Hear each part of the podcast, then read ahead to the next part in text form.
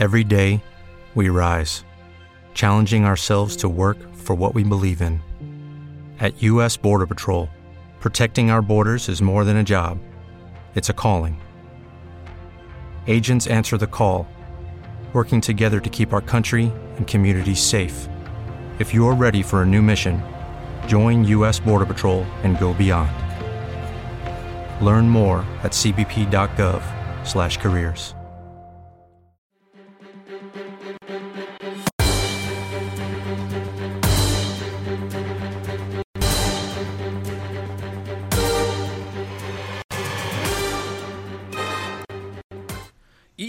sean todos ustedes. Yes, I'm speaking in Spanish, but uh, the rest of the show is going to be in English. Welcome to this uh, sort of experiment that we have uh, with the Palomazos. In English, it should be something like uh, jam sessions, where we have special guests. And uh, as uh, you all in the audience have been noticing, we have been focused in more specific uh, topics. In this case, we're going to continue with the trend uh, talking about science fiction, but uh, more focus on storytelling. And for this, we have two colleagues of such lethal cunning that are joining me in here. Uh, first, uh, all the way across from the other side to the wall, we have Tom Merritt. Tom, how are you doing? I'm doing well, Dan. Thank you. It's a real pleasure to have you here with us. And uh, well, Tom is, is here. He's going. To, we're going to talk about uh, some books, and uh, of course, one of, of the books that uh, that we're going to be talking about. It's actually been uh, written by him. And also, we have uh, the other killer, the, the other colleague of such lethal cunning. I always wanted to use that. Is Blanca Nuclear Wolf seventy nine in Twitter. How are you doing, Blanca? Quite fine, Dan. Thanks for the invitation. Thank you guys for for joining me in this transmission. So, as I mentioned uh, before, previous to the transmission, well, we're in Facebook, we're in Periscope, we're in in YouTube. So please follow us in there, and also uh, keep uh, keep an eye on the transmission because we will be giving away uh, some copies of one book, but uh, we're going to mention that at the end of the show. So. The reason that we are in here is to talk about uh, the use of tech, the, the use of science as an element that drives the, the narrative, that drives the uh, storytelling on certain stories. Some of the stories that we're going to mention actually have been translated to the to the to, to films. So f- the first example is about The Martian. It's a movie that uh, well, the book was written by Andy Weir. It was adapted by Ridley Scott uh, before the Alien Covenant uh, movie, which is his la- his latest. And um, one of the things that I found very interesting about this book is is that uh, it changed the genre because the, the book, if I'm not mistaken, uh, it's a little bit more about hard science uh, with the elements that it mentioned. But after that, uh, in the movie, we have something more focused in adventure. At least it was in my experience. For example, in your case, Tom, uh, well, you obviously, obviously read the book, uh, have already read the book, but uh, what was your impression when you first got the chance to read The Martian? I loved it from the beginning. I loved the fact that it included science but didn't let science get in the way of a good story. I think Andy Weir did something amazing there in not compromising on the science as much as some authors would, but at the same time uh, keeping very close to what would have to happen. And I also in the film, I, I thought it was interesting how they did, made a choice to change the chronology in which the story is told. And I, I don't want to say too much in case someone hasn't read it, but you get a, a, different unfolding of the story. And uh, at first, I was I, I was worried that that could really undermine the the revelations, but I don't think it did. And the fact that I'd read the book undermined the whole story. Right? I knew what was going to happen, and I still really enjoyed the movie which is one of the, the, the most important things because uh, some, in some in some cases actually we have seen that in uh, in TV shows. Perhaps American Gods, uh, I, I have it uh, fresh in my memory, but it actually changed some some of the elements from the book, changed the order. Uh, so it was something interesting that they actually translate to a different language. After all, the audiovisual uh, the audiovisual language it, it, has to have a different kind of pace. Pace, I, I, I guess. So, Blanca, uh, you have the, the chance of uh, watching the, the, the, film of The Martian and also reading the, reading the novel, or did you only watch the, the film? I've read the, the, novel and also watched the movie, and I find it, uh, both uh, to be very uh, two complete different products. Uh, the novel at the at, at, the beginning, I think it has a a very particular narrative rate, since the way it's uh, all the facts that when the plot points are being exposed uh, are driving you to uh, as a reader to get attached to get involved with the with the character. I think uh, despite the fact that it has a lot of uh, hard sci- uh, science fiction it's more about human conflict a man against in this case some kind of another planet, but it's man against nature. And he only has uh, his knowledge and his uh, human capabilities to face the fact that he is some kind of uh, um, náufrago, se fue la mm-hmm. palabra, uh, so, uh, like a sailor who has lo- uh, lost his boat. Castaway. So I think the core, say, the core conflict is about a, a, man who's trying to to get uh, to go back back home. It's very human. It's very. Um, I think it's very effective, and the and the movie. Yeah, it was it, it was it was actually a surprise for me because uh, there's been a while since been uh, nice to watch or nice to uh, to hear about. So I think it, it was uh, a pretty good adaptation. However, I think there are so, uh, some details that, uh, well, it's good not to show on the, on the screen because they are more like uh, appe- uh, appealing uh, for, for a diet, di- diegetic world being built as a result of a description, a literary description. No. And for example, one, one, one question that I have for, for both of you, I don't know if you got the chance to, to watch before the movie any of the special segments that Ridley Scott actually uh, recorded that weren't part of the movie, but that gave uh, a little bit of the insight about the characters. Tom, did you by any chance uh, have the chance of watching any of those segments? Yeah, I watched a few of them. I'm not sure if I actually caught all of them before I, I saw the movie, uh, but I did end up going back and, and seeing all of them eventually. And before the movie came out, what I enjoyed about them is it felt like extra book content as well, because mm-hmm. these mm-hmm. were scenes that were referred to in the book as as things that had happened, but you didn't actually get to see them mm-hmm. happen or, or or live with them. And so it was it was a fun bit of extra content from both directions. Exactly. And for example, Blanca, I don't know if you remember some of those because I believe that Ridley Scott has been a really interesting character in in adaptation uh, on an adaptation level of the different kind of uh, storytelling because uh, uh, for Prometheus he did the same. Perhaps it was it wasn't as successful or perhaps he was a little bit more ambitious but he actually uh, added a lot of segments that when you went to watch the movie in this case Prometheus Prometheus you actually didn't get the the feeling. For example one of the main characters it was young in in the in the previews but when you get to meet him in the movie uh, Mr. Weyland, he was really old, so you were like, "What? Uh, what the hell is going on in here?" So I, I believe that in The Martian, it actually was uh, to uh, better use in that case. But for example, uh, that uh, sorry, I'm just mixing my words. It was better better used in that example. But for example, and finally with you, Blanca, do you think? any of the scientific elements that were left out of the adaptation were actually missing in the final movie? No, I don't think so. I think um, Ridley Scott as a as a storyteller uh, has a uh, he's a good um, actor director. However, he sometimes has some problems when it comes to storytelling. I was thinking about, uh, for instance, in Blade Runner, which is also an adaptation from a classic uh, sci-fi uh, novel from Philip K. Dick well, it's very visual, and I think it conveys the the emotion uh, through characters.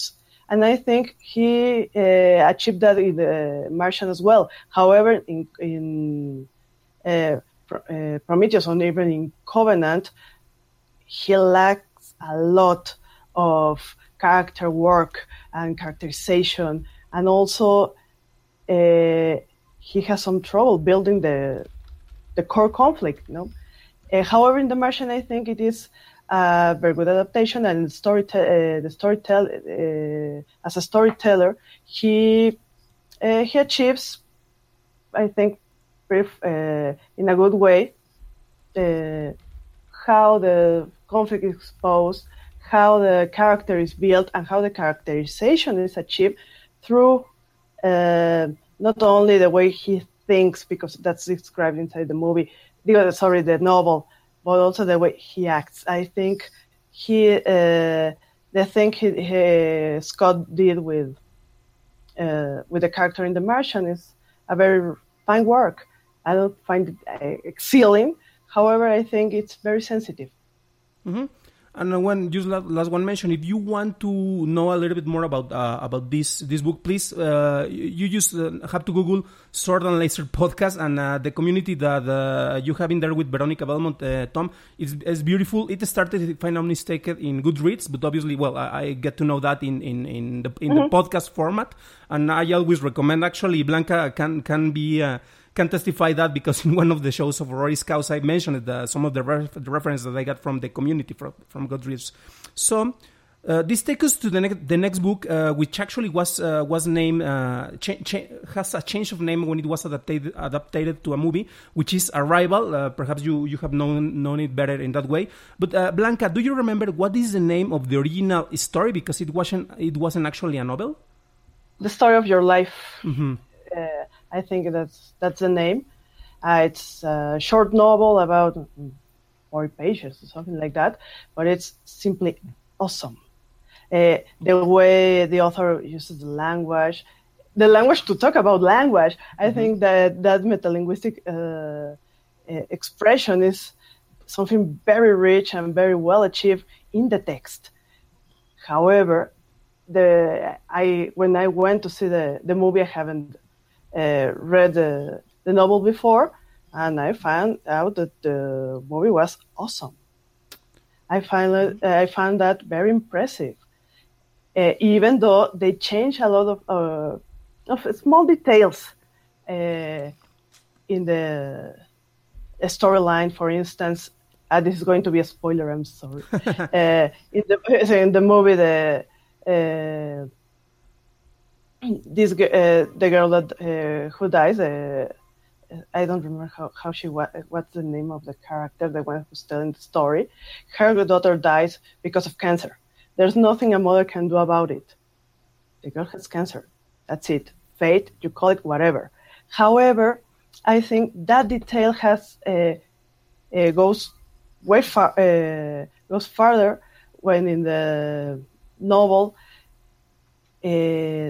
the thing is, the, the girl has an accident, an accident that can be uh, prevented uh, by the mother. However, she she chooses not to to interfere with uh, with the, the, the way the future well the future mm-hmm. is being built. You know? I think it's a story about yes, language as an invisible technology.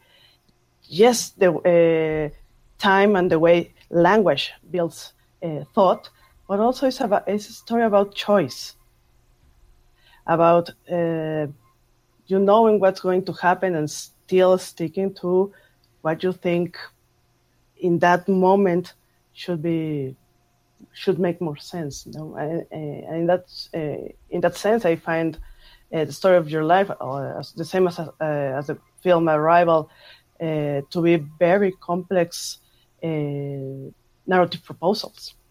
And for example, Tom, I know that in your experience, it, it actually went uh, the other way. You first read the story and then you watch the movie.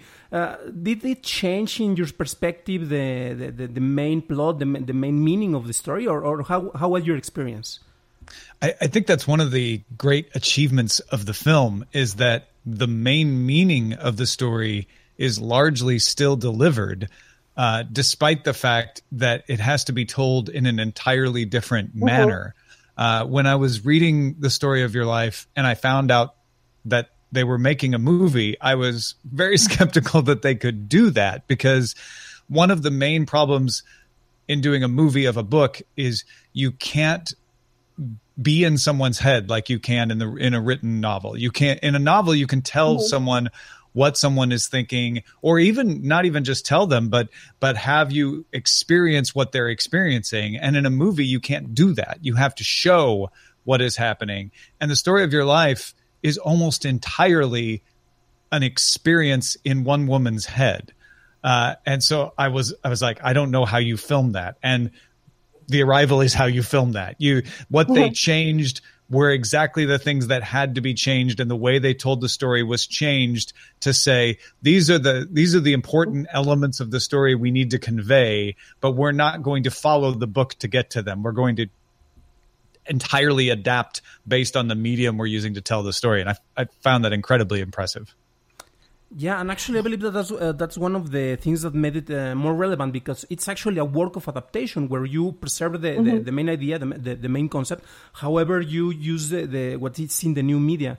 Uh, and use it in your favor because, for example, I remember actually the one of the things that struck me the most was the use of tenses because uh, that in the book uh, it's kind of like uh, a joker card because it, it can help you in, in, the way that you're reading for example the, the main character is the dr Louise Banks and for example mm-hmm. the use of tenses can be a, a, little bit tricky but for example how, how can you translate it actually to the movie and for example uh, blanca um, do you believe that actually it, it, it uh, well, actually, what, what are the sciences that are being used in the story and in the in the film that actually makes makes uh, the story qualify as science fiction? Or I'm seeing something that is not in there.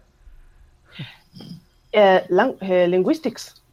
Uh, it's hard to believe that uh, all the human sciences, uh, things about social sciences, are also science. so yes, the, they are using this humanistic uh, approach to uh, to engage with a conflict that it's about invisible technologies, something as complex, but at the same time, a, a, very common thing that is language. La- uh, without language, there will, wouldn't even be a human race. Uh, it, something that, that they show in the movie that wasn't in the in the book, and I love that part, is when Dr. Lewis uh, tells the other uh, doctor, that he's a physicist, no? uh, he says, "Oh, hard sciences such as physics and chemistry are uh, the base, uh, the the main uh, foundation of human knowledge," you know, and she says, "No, that they aren't. It's language." And I totally agree. Language is what makes us hu- human. However, uh, that uh, kind of technology is some, something some uh, many times take it for uh, taken take it uh, uh, it's taken for granted. No, so I I find very interesting and very daring that, that an author uh, work in the sci- sci-fi gender goes into the soft sciences, the human sciences, and say, well, this is a conflict about this particular kind of human technology. And we have a lot of conflicts around that. Even the, the, the way we conceive time and space, for instance. I find that fascinated in fascinating in both uh, the novel and the film. And uh, for example, from there, and actually we are receiving some questions of the audience. Tom, uh, do you have any kind of conflict uh, uh if you first uh, have read the novel and then watch the movie, or for you is the same? After all, they are different media.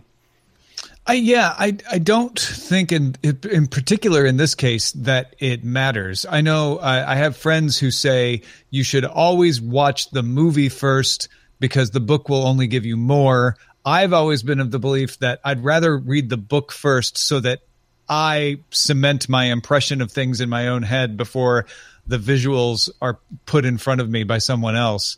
Uh, but I think with the story of your life, I, I don't think you can do it wrong because mm-hmm. the stories are coming at you from such different perspectives you're going to get spoiled if you watch one of them or read one of them first anyway, and you're still going to get an entirely different viewpoint of it. And, and I think so. Yeah, I don't. I don't think it's a problem.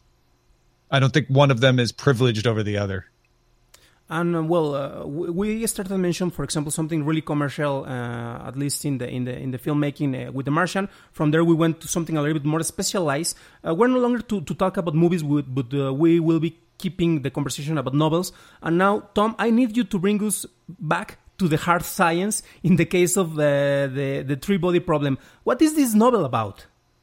Uh, yeah, The Three Body Problem is a book by Cixin Liu. He is a Chinese author uh, who first serialized the story in Science Fiction World in 2006. It was published in China in 2008. It won the Chinese Science Fiction Galaxy Award in 2006. And then it was translated by Ken Liu in 2014 and published in English uh, and went on to win the 2015 Hugo Award for Best Novel, as well as getting a Nebula Award nomination. So that that tells you its credits. It doesn't tell you what the story is about, but it is a Chinese science fiction story, and it is still accessible entirely to anyone from any experience. Although, when you start the novel, it's going to be taking place in the past and it's going to feel very much like a historical novel because a lot of what happens happens during the Great Leap Forward in China, which had a lot of very anti-intellectual movements in it. And there are scientists caught up in that trying to figure out how to survive. One of the main characters' father is killed uh, for having, Im, you know, un, yeah. un, incorrect which thoughts, had a lot of, uh, according to the regime of the day.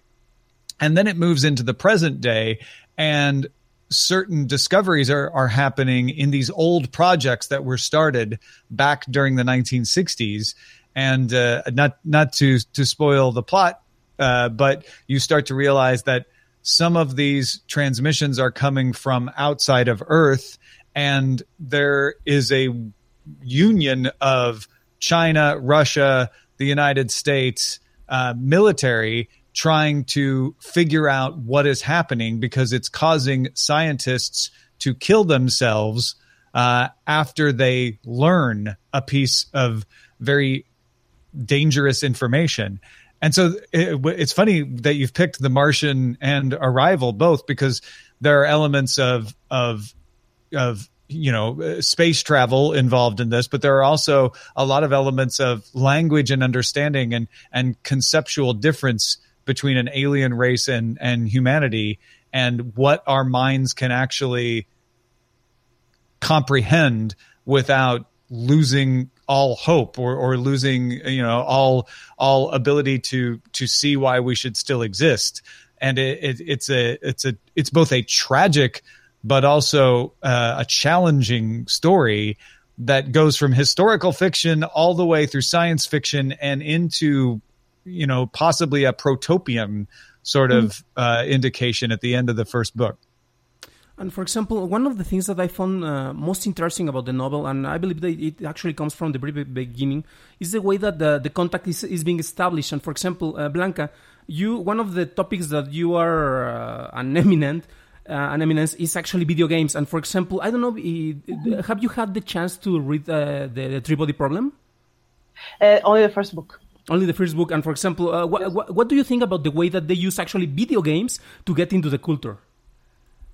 I think it's uh, really pertinent. However, I I think uh, well, it's a very provocative novel.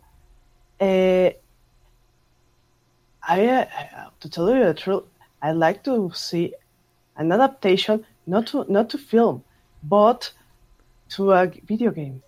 Uh, mm-hmm. Even though they are using the games, I, well, how would it feel to be one of these scientists being chased during some period, some period of time?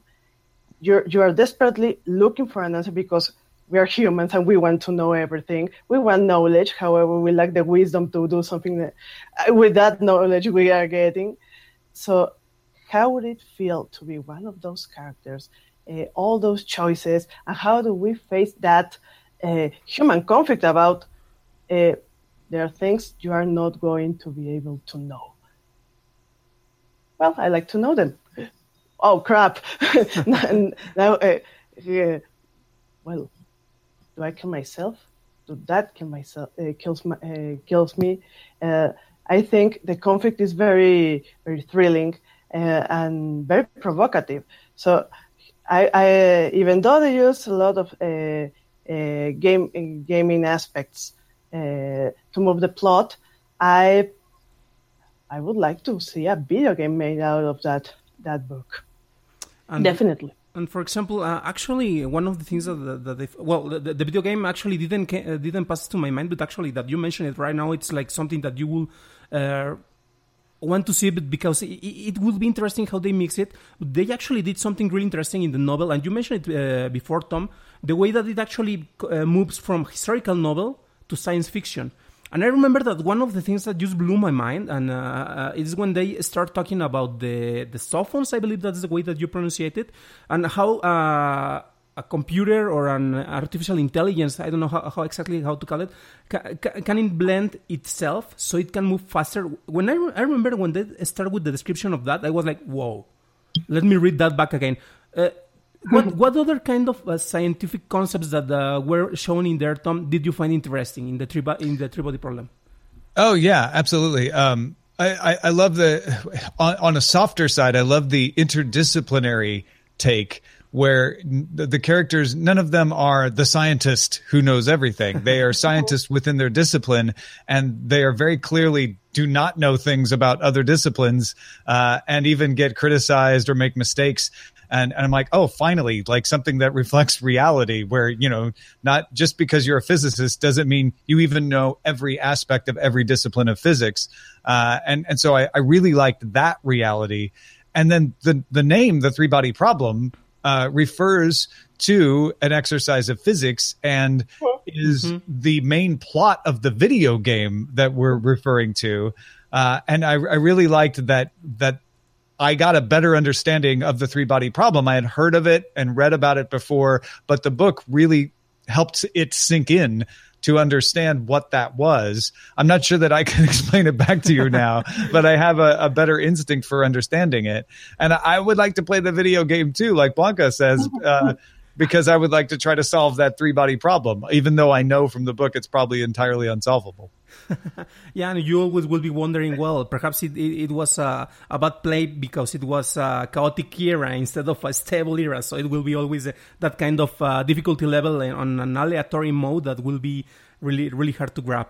Um, for example, um, we're going to, to pass now to the, the I, I, like to say like the main story, but actually it's to talk more about uh, science fiction now in a, in a little bit uh, more more kind way, more more easier for the reader. And actually, that's the main reason why we have you in here, Tom. And once again, th- thanks for for sharing your your knowledge and your time with us. And uh, Pilot X.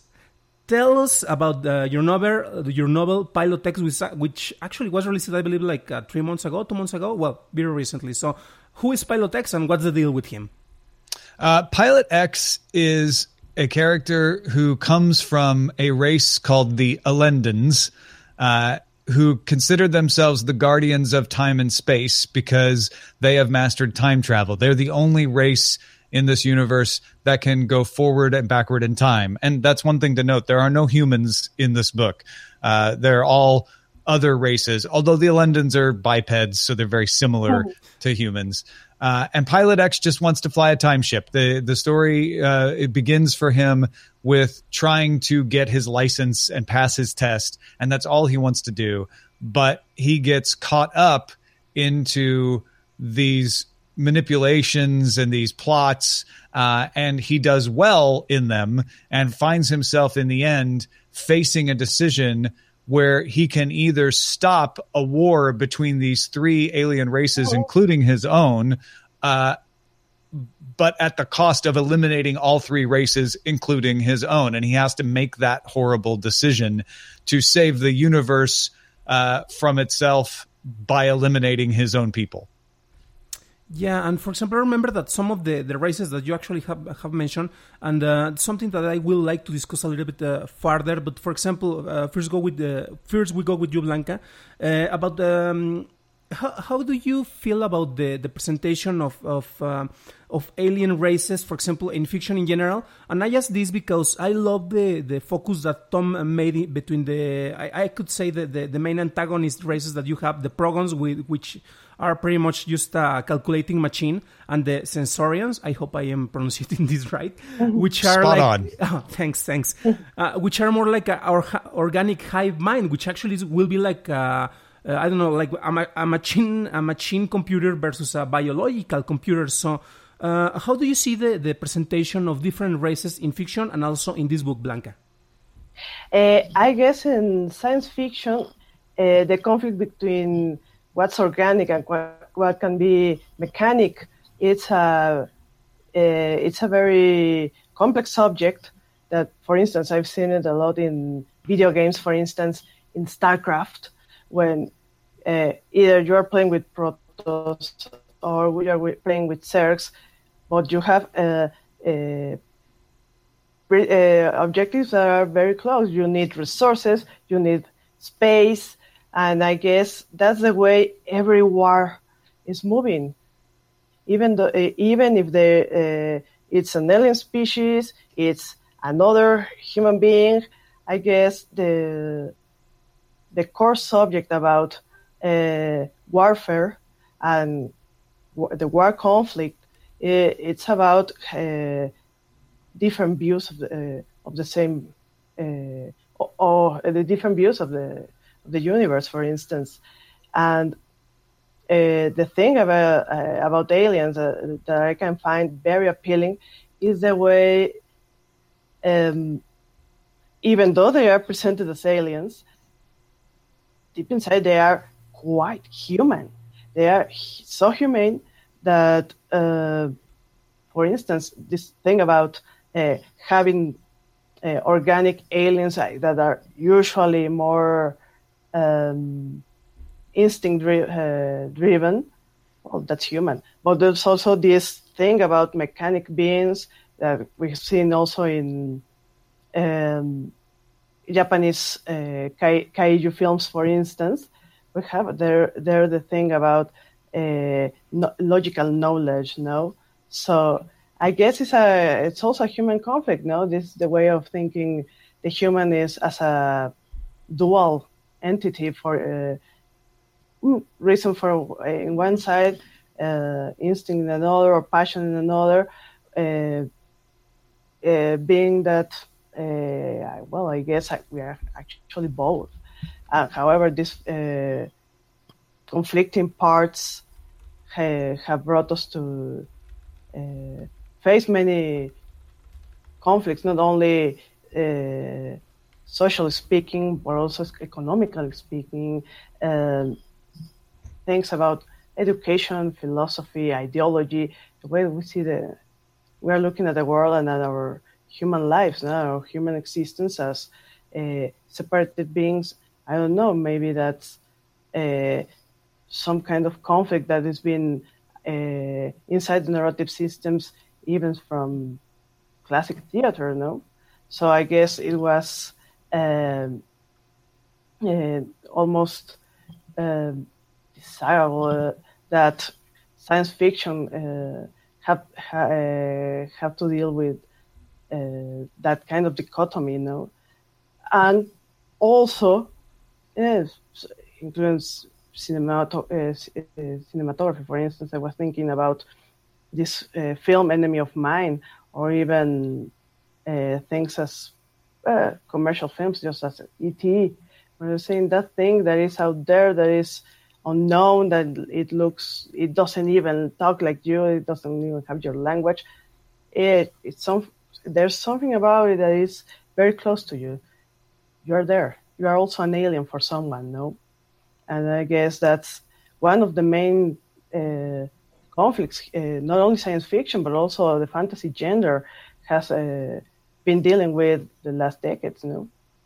And for example, uh, now that you mentioned that, and uh, I, I will go with you now, Tom. One of the things that I like the most is the fact that actually the, the, the characters are very relatable. And I remember that uh, one of the things that uh, that I found really funny at the beginning is uh, when the, the pilot X has to fight bureaucracy for some of the things that he has to do at the beginning, and it was like, okay, you have to get into this line to to do well to, to follow through uh, something of the procedures that you have to do. So I was like, yes, it's just like, like us. Perhaps it's in a fictional universe universe, but I can relate to that. So actually, that helps you to get with the characters and and, and get with this, the, the story. But for example, I would like you to, to mention about, uh, a little bit more about how you establish the timeline because it's something that I found fascinating. Uh, because it was very well crafted. It was something that, well, uh, you obviously had the, the story in, in, your mind. I believe that you started working in that on a NaNoWriMo a, a couple of years ago or something like that. But for right. example, uh, uh when you get to the end of the story, uh, all the elements are in there. So obviously you, you had the time to to to, to revise them uh, uh, as you went along with the editing process. But tell us more about how you establish the timeline because uh, we have some uh, change of personalities. Well, actually more more like change of um, positions for the pilot X who becomes a different character and so on so on. So please tell us more about that. Yeah, uh, sure. Uh, the the main idea I wanted in the time travel story was to not do the thing that some stories do that always bugs me. It doesn't ruin stories, but it bugs me when you can go back in time and change things and and the time that you started in is somehow privileged, right? That that that you can that you forget that hey, there's no particular point in time that is the base point in time. If you go back in time, what you're doing back there already happened before you went back and did it. Uh, and so I stuck with that. I was going. I was saying w- without expending vast amounts of energy uh, to change physics, you can't change things when you go back in time. So everything you do either has to be hidden or unknown because there's so many places you can go in a vast universe that not everybody can know everything, uh, uh, or you know that it had an effect. And, and that was my guiding principle. So I plotted out Pilot X's story I knew where I wanted him to go.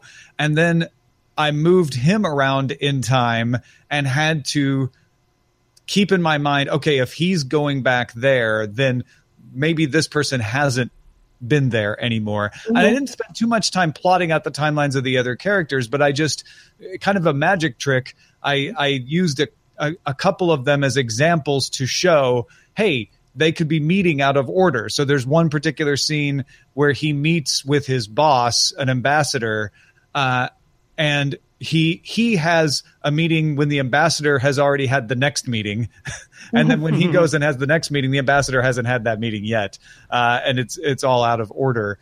But it but I wanted to show like that that sort of thing can happen, and just because you can't change the past doesn't mean there aren't still mysteries and things that people can't know.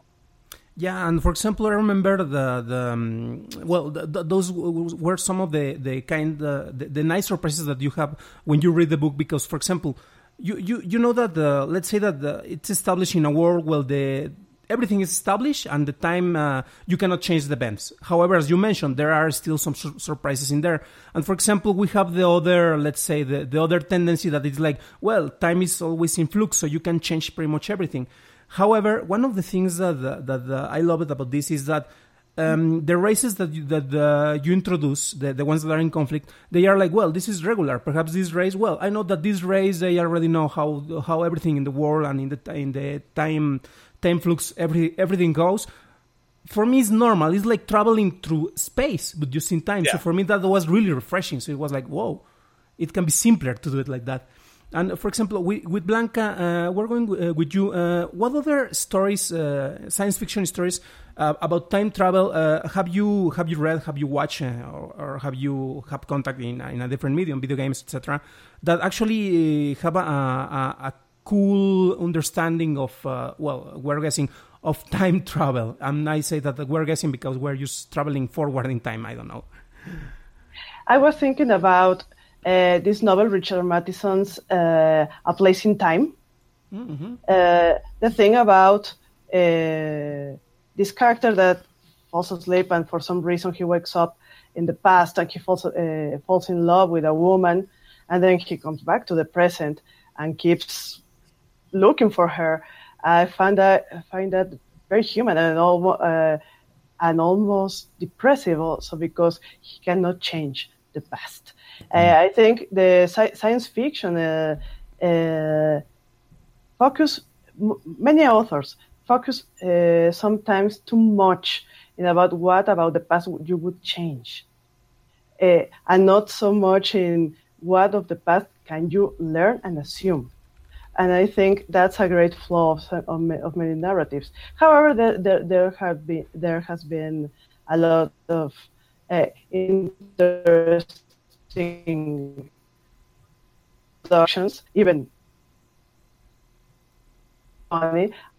I am a, a big fan, for instance, to uh, a big fan of us. very, very, very entertaining.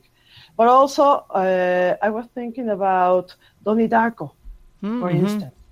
Well, it's, it's working about not the past, but the future, but the future as something that is already determined, and you cannot change anything.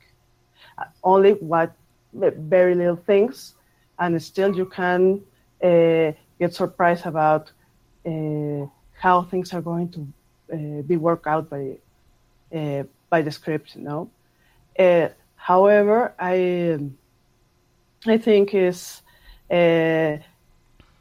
working with the subject of time is a very pro, pro- provocative thing because I think is every reader's temptation to seek how you can influence the, uh, change the past in order not to change the past but to change our present and, and have a better future know uh, i think that's also uh, very neurotic. However it's it, it's the way uh, most authors have have worked time through uh, well in, in science fiction and, and, i think it's very very very interesting the, uh, the way uh, Tom are uh, proposing this hypothesis in which you cannot change anything. You can only learn. And I think that's, uh, even though science fiction, that's, that, that's more real. you cannot change the past. You can change the way you think about the past, but the, the things that happened, well, you cannot do, you cannot do, anything about that. No. And I was going to uh, ask you. Uh, there's another book of yours. I'm sorry, but I, uh, I like it very much. Boiling Point, hmm. not because it deals with time, but because it's a novel written, well, published 20 years ago, and I think, well, you didn't change the past, but surely there are a lot of things you could you were able to see about the future.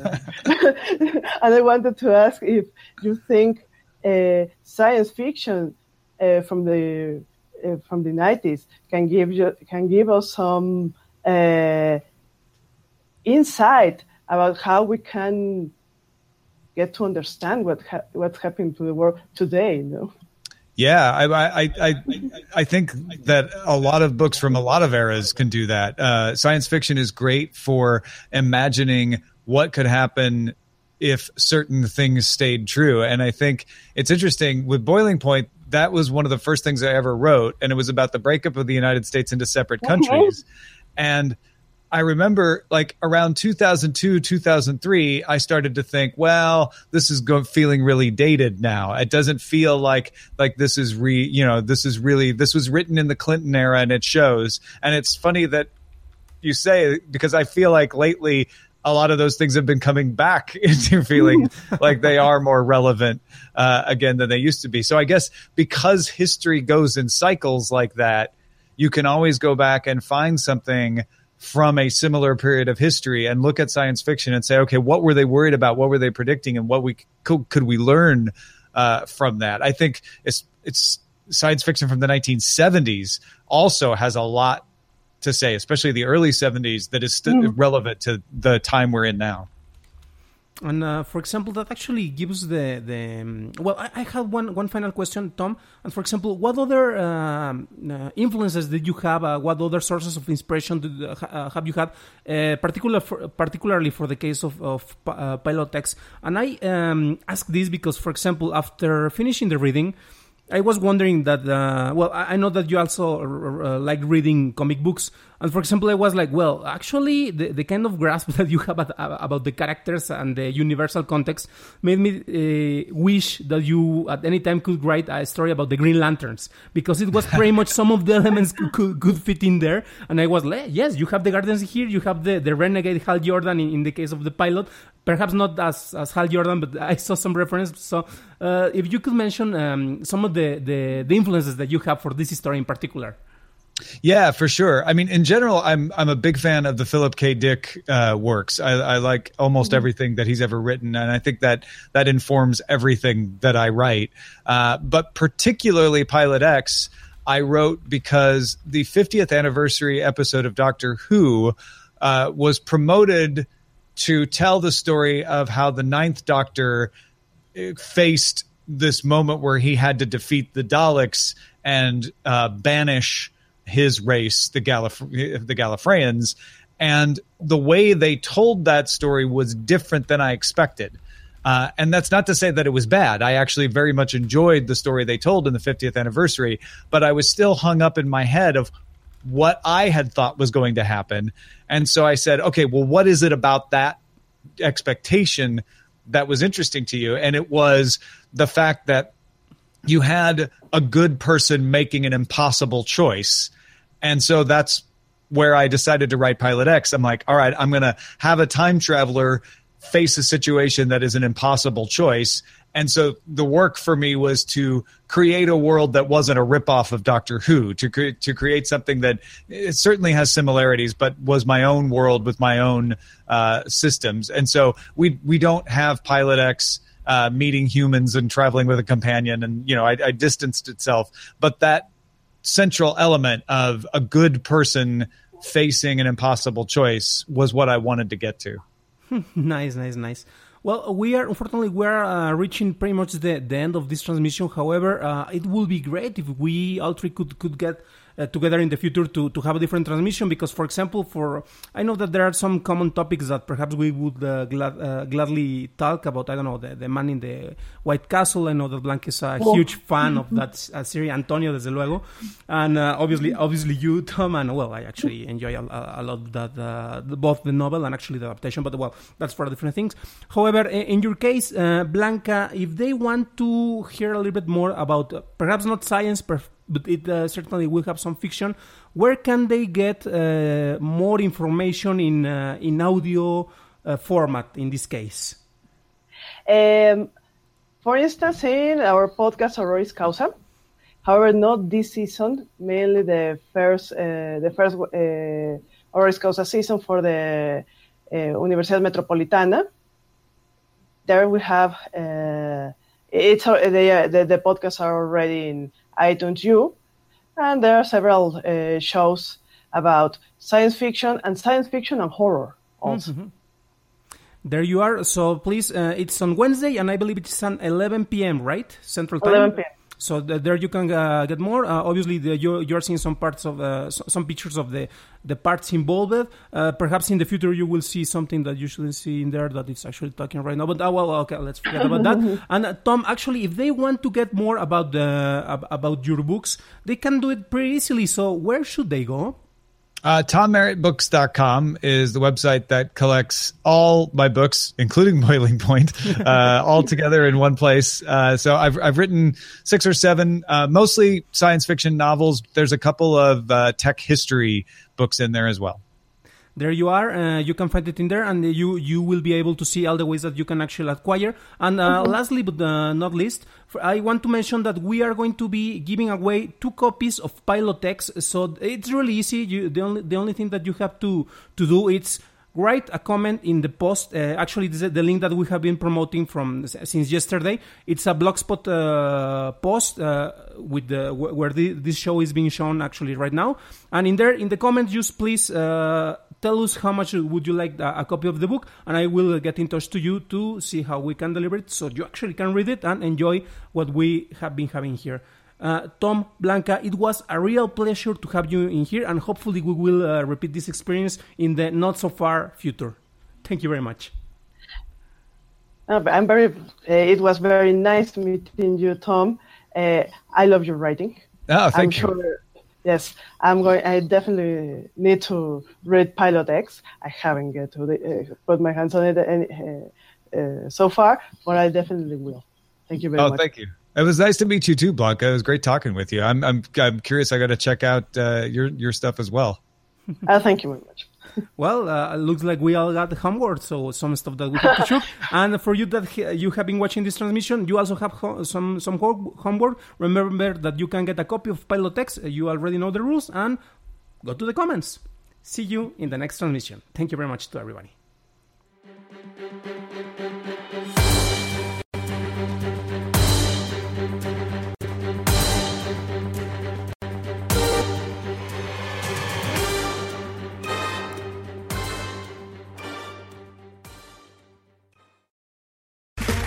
Okay, round two.